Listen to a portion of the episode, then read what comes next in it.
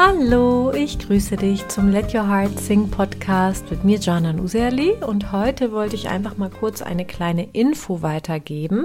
Ich habe es schon äh, am Ende der letzten Folge gesagt, dass jetzt eine Reihe kommt mit Gesangsquick-Tipps, die ich als Videos in meinem Adventskalender veröffentlicht hatte. Genau, so dass du weißt, diese Gesangs-Quick-Tipps sind eigentlich Videos, das ist dann aber die Audiospur hier im Podcast. Ich werde aber in den Show Notes, die du immer unter der äh, Podcast-Folge findest, auch das jeweilige Video verlinken. Aber es kann ja nicht schaden, es auch je nachdem, wo man sich gerade aufhält, auch einfach erstmal zu hören und dann im nächsten Schritt dann auch beim Video mitzumachen zu Hause zum Beispiel, weil am Ende sind immer auch Übungen zum Mitmachen, aber auf jeden Fall bekommst du auch weitere Tipps vorher, auch theoretisches.